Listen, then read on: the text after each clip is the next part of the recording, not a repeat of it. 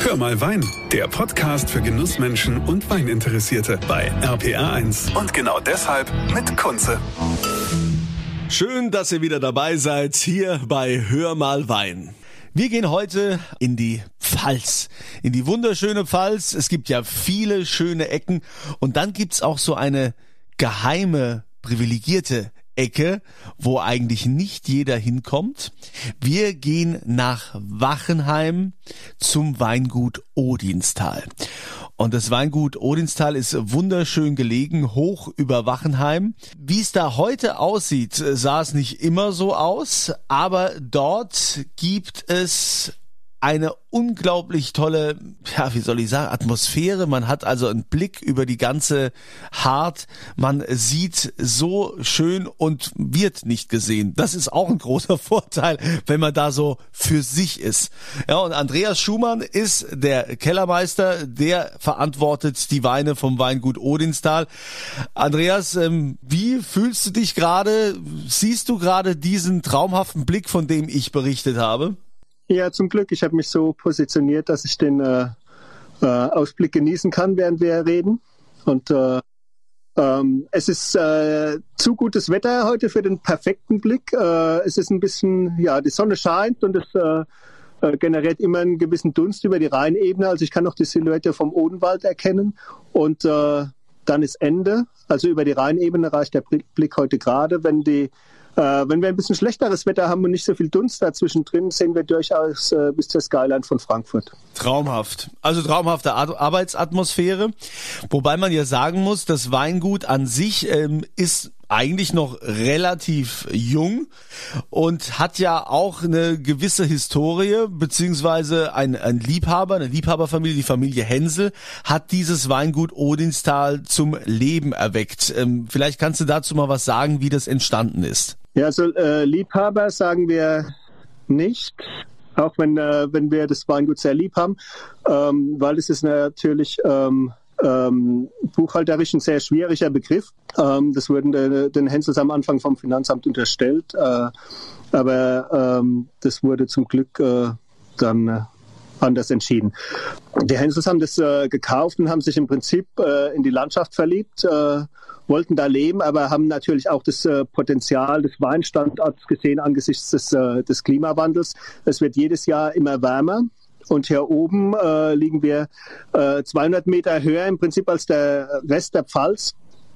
Ähm, umgeben von Wald und Wiesen. Äh, dadurch entsteht viel Verdunstungskälte immer nachts und wir haben also sehr hohe Tag-Nacht-Amplituden, dadurch spätere und langsamere Reife. Das war vielleicht in der Vergangenheit durchaus auch ein Problem, dass die Trauben hier nicht äh, rechtzeitig reif wurden, aber heute ist der äh, Standort der, der große Gewinner des Klimawandels im Prinzip. Ja, äh, waren denn eigentlich, äh, wurde das denn auch äh, vorher bewirtschaftet oder was, was war das denn vorher? Ja, es hat, äh, wurde bewirtschaftet. Weinbau gibt es hier seit ungefähr 200 Jahren hier oben. Damals hat ein verrückter Bürgermeister ähm, den Wald hier oben äh, gerodet, hat das Gelände terrassiert, landschaftsgärtnerisch angelegt.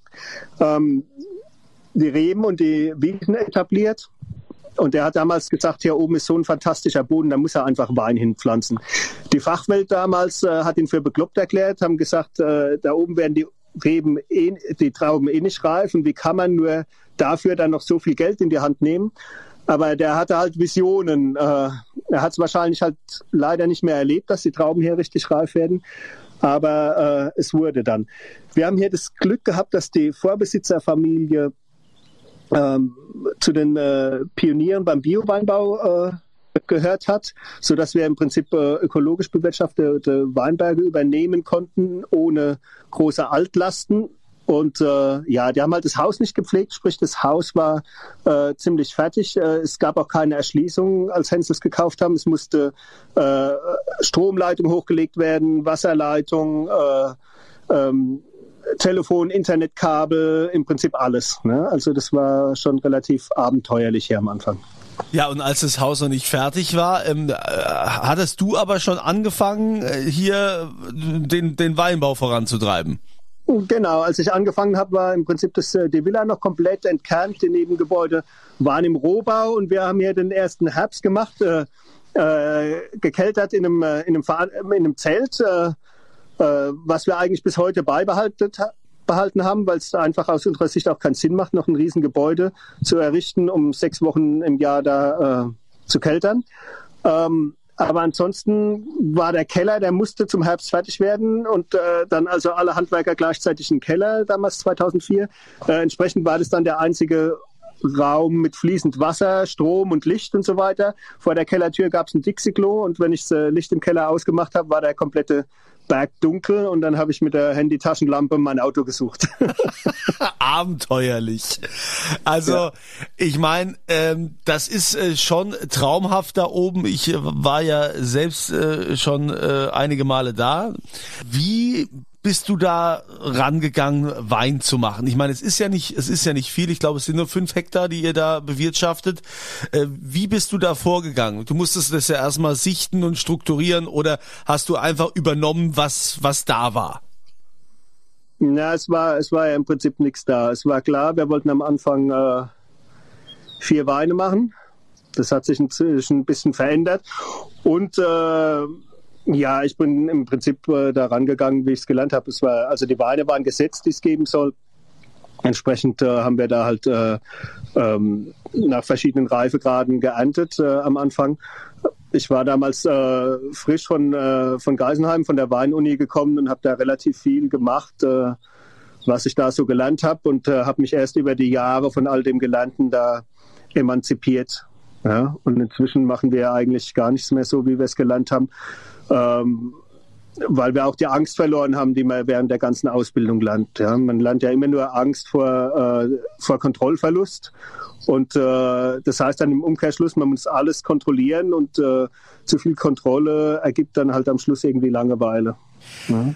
Also ich finde ja mega spannend, dass ich das ja jetzt schon sehr oft gehört habe. Also äh, egal, wen ich hier als Interviewpartner habe, wo schon viele gesagt haben, ja, wie man es ja so lernt, ne, eigentlich äh, haben wir das alles mal vergessen, was man da lernt und sind jetzt mal so ein bisschen nach Gefühl gegangen oder nach gesundem Menschenverstand oder so, wie man, wie man das auch fühlt. Es, es sind ja in der Tat viele, äh, gerade in der letzten Episode hatten wir, hatten wir Maya Näkel, äh, viele Winzer äh, und Pioniere, äh, die die eigentlich äh, völlig anders an die Sache rangehen, also nicht nach Lehrbuch, sondern äh, teilweise haben wir auch welche, die sich halt so selbst beigebracht haben, die in verschiedenen Betrieben waren, haben ausprobiert. Ja, muss ich denn, wenn ich das nächste Mal an die Uni Geisenheim gehe, muss ich den Dozenten dann mal sagen, also Leute, was ihr hier vermittelt, ist, äh, ist nix oder wie, wie soll ich das verstehen? Nee, würde ich gar nicht sagen. Also ich sag mal, erstens ist ja die äh, Mikrobiologie äh, die man da lernt, ist ja nicht falsch. Also die mikrobiologischen Vorgänge oder auch das, was im, im Weinberg passiert, das passiert ja so. Also die grundsätzlich wissenschaftliche Geschichte, die Grundlagenforschung ist, ist äh, richtig und es ist wichtig, das zu wissen und es zu verstehen. Die Frage ist halt, äh, was, was sind die Schlussfolgerungen? Ne? Wenn ich jetzt also eine, eine Grundlagenforschung mache und stelle fest, je nach äh, Jahrgang, je nach Standort äh, und so weiter und wie das Wetter in dem Jahrgang ist, unterscheidet sich die Hefepopulation im, äh, im Weinberg. Also die entscheidet, unterscheidet sich von je nach Jahrgang und je nach Standort. Ne? Und dann könnte ich jetzt auf der einen Seite daraus schlussfolgern, dass dann die Spontangärung die Variante ist, ähm, die am meisten Jahrgang und Herkunft des Weines hinterher abbildet. Ne? Ich könnte halt aber auch umgekehrt, äh, und das ist halt die Richtung, äh, die Geisenheim oft eingeschlagen hat oder auch viele andere Forschungseinrichtungen, aus Angst vor dem, was, was da ist und was man nicht genau kennt, sagen irgendwie, also wenn da jedes Jahr und je nach, äh, vor jedem Standort irgendwelche anderen Häfen sind, dann weiß ich ja gar nicht, was da ist. Dann muss ich also als erstes mal gucken, dass ich das irgendwie beseitigt und dann kontrolliert irgendwas einsehe, dass der Wein so wird, wie ich ihn möchte. Und dann muss man natürlich auch sehen, die bilden ja ganz viele Menschen aus, ja, und ganz viele Menschen müssen am Schluss Wein verkaufen. Ja, und die haben ja nicht nur Forschung bei Weinbau und Önologie, sondern die haben auch marktwirtschaftliche Forschung. Und was die Aufgabe der marktwirtschaftlichen Forschung? Ist herauszufinden, ähm, welche Weine sich gut verkaufen. Das heißt, die müssen versuchen, herauszufinden, was trinkt der Mainstream? Was will der Mainstream haben? Wie, von welchem Wein kann ich auch mal 10 oder 100.000 Flaschen oder eine Million Flaschen verkaufen? So, und das finden die heraus und das fließt in die Lehre ein und wird gesagt, also der Wein muss so und so schmecken. Wenn ich jetzt einen Wein vor Augen habe, wie der schmecken muss, dann hat es nichts mehr mit Authentizität zu tun, dann ist es Winemaking. Dann muss ich mich drum kümmern mit allen Pulvern, die legalerweise zur Verfügung stehen und das sind schon ziemlich viele. Ja? Dann muss ich halt gucken, wenn das nicht äh, wenn es zu wenig Alkohol gebe, weil die Trauben nicht süß genug sind, dann mache ich halt Rübenzucker dran. Wenn es äh, zu wenig Säure hat, mache ich halt Säure dran. Wenn es zu viel Säure hat, mache ich Kalk dran und so weiter und so fort. Und dann gucke ich, welche Aromen brauche ich. Dann muss ich das mit der und der Hefe bei der und der Temperatur vergären. Und dann brauche ich noch ein bisschen süßlich Vanille und muss noch in das Holzfass oder mit den Chips und so weiter. Das ist ja alles erlaubt und führt zu dem Ziel, dass ich hinterher den Wein habe, der jedem schmeckt. Und die Leute, die, die Pioniere und die äh, Unikate, die du vorstellst, das sind alle die, die da ausscheren. Ja, also auch du. Das hört man ja hier ganz klar raus. Und das heißt, du machst den Wein äh, authentisch und du möchtest, dass der Wein letztendlich äh, so in die Flaschen kommt, wie wie er hier auch wächst. Also ohne den jetzt groß mit Hefe irgendwie zu manipulieren. Also ich denke mal, dass du wahrscheinlich eher äh, spontan Vergärung machst. Ja, machen wir seit vielen, vielen Jahren. Jetzt, äh, ich, 2007 äh, habe ich das erste Mal über die Hälfte des Kellers spontan vergoren. Damals noch mit äh, Temperatursteuerung und dann sind alle die, wo ich ein bisschen so die Spitze mit der Kühlung brechen wollte, die Temperaturspitze, die wollten hinterher nicht trocken werden. Das heißt, seit 2008 vergären wir alles spontan und alles ohne Kühlung. Weil es gehört ja auch zum Jahrgang dazu, dass in einem warmen Jahrgang, wo man früher erntet und der Keller noch wärmer ist, dass es da ein bisschen wärmer und stürmischer gärt als in einem spätreifen Jahrgang, wo kalte Trauben oder kalter Most in einen kalten Keller kommt. Ne? Gehört für mich zur Typizität dazu. Und äh, ja, man muss ja überlegen, wir haben hier einen sehr besonderen Standort. Ne? Und es ist doch dann eigentlich das Potenzial überhaupt, dass wenn man das, die Besonderheit dieses Standorts, das ins Glas bringt, darum geht es am Schluss. Wenn ich hier irgendwie einen fruchtig leckeren Wein mache, der gar nicht schlecht ist, aber schmeckt wie überall anders auch, dann habe ich ja alles falsch gemacht, weil hier oben in, in dem kühleren Standort mit sehr steinigen Böden habe ich natürlich auch ein viel niedrigeres äh, Ertragspotenzial als unten in der Ebene. Äh, sprich, ich, äh, wenn mein Wein wie unten schmeckt, ist es auch wirtschaftlich irgendwie überhaupt nicht äh, zielführend, weil dann muss ich mich ja preislich auch an, an dem Mainstream, der, der produziert wird, anpassen und, äh, und das funktioniert nicht bei dem Ertragspotenzial. Das heißt, ups, da bin ich gerade hier ans Mikrofon gekommen. Das heißt, dass ihr ähm, auch, sagen wir mal, klimatisch gesehen äh, Traumbedingungen habt für Riesling. Ja, auf jeden Fall. Also ich sag mal, es äh, gibt ja nicht nur unseren Standort, aber äh, der Riesling ist ja eine Sorte, die sehr stark unter zu, zu viel Wärme und zu viel Sonne leidet. Und äh, als ich ein Kind war, in den 80er Jahren, hat man ja wirklich noch damit gekämpft, dass man den Riesling überhaupt reif kriegt. Ja, daher kommt noch so eine, so eine Einstellung bei vielen älteren Winzern, dass irgendwie das Ausreichen, Reizen der maximalen Reife das Nonplusultra ist. Ähm, Inzwischen kann man das unten in den traditionell besten Lagen ja gar nicht mehr machen, weil da hat man viel zu viel Alkohol hinterher und viel zu wenig Säure. Und äh, aber eigentlich ist es aus meiner Sicht so, dass die, dass die Rebe in allen Qualitätsweinbaugebieten der Welt haben sich ja Rebsorten etabliert, die im Sonnenrhythmus leben, wie jetzt, wenn die Tage länger werden als die Nächte um Ostern rum, fangen die an zu bluten und treiben dann langsam aus. Also bluten, sag mal, wenn die, wenn die Tropfen aus den gebogenen Ruten von, vorne raustropfen, dann treiben die aus, dann blühen die eigentlich in der zweiten Junihälfte zum Sonnenhöchststand. Und wenn dann die Nächte wieder länger werden als die Tage, Ende September, dann sind die erntereif. Und das hat eigentlich immer die besten Ergebnisse gebracht. Und deshalb haben sich in allen wichtigen Qualitätsweinbaugebieten der Welt Sorten etabliert, die in diesem Sonnenrhythmus leben. Und den haben wir jetzt halt äh, durch die Erderwärmung verlassen und müssten eigentlich schon an andere Sorten denken. Und wir haben hier halt den Standortvorteil, dass wir auch noch in einigen Jahren äh, es realisieren können, dass wir die wichtigen äh, Weine hier ähm, nach dem äh, nach der Tag-Nacht-Gleiche Ende September, wenn es wieder kühler wird, äh, vor allem nachts, äh, dann erst ernten können. Und das ist halt auf den traditionell besten Standorten, äh, da ist es einfach nicht mehr möglich, weil es da schon viel zu warm ist. Und da, dann muss ich im Prinzip den, den Riesling äh, Mitte September geerntet haben, sonst äh, sonst äh, ist er überreif. Was macht ihr neben dem äh, Riesling noch? Die wichtigste Sorte neben dem Riesling ist Weißburgunder bei uns. Und äh, dann haben wir noch Auxerrois als Besonderheit, äh, was eine sehr frühreife Burgundersorte ist äh, und entsprechend passt es gut auf unseren spätreifen Standort, weil wir nicht nach Säurewert oder, oder zu, äh, zu schneller Reife ernten können, sondern äh, bei uns darf sie voll ausreifen.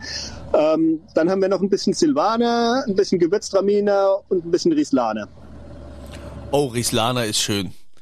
Ries, Rieslaner, so ein reifen Rieslaner zur Stopfleber schmeckt super. Ja, ist, äh, ist eine Sorte, die sich speziell für Süßweine einfach äh, super eignet. Da ist immer so ein bisschen, äh, ja, so eine Erdbeer-Rhabarber-Aromatik. Das, ist, äh, das macht schon viel Spaß. Jetzt, ähm, wie ist das jetzt wirtschaftlich? Ich meine, wenn, wenn man nur so wenig Hektar hat, was, äh, was ist, was kosten so die günstigste Flasche bei euch? Ähm, es geht bei 18 Euro los und im, ähm, ich sag mal, in da, wo es noch eine Rolle spielt, äh, mengenmäßig geht es bis 42 im Moment ja, für die Dreiviertel Liter Flasche.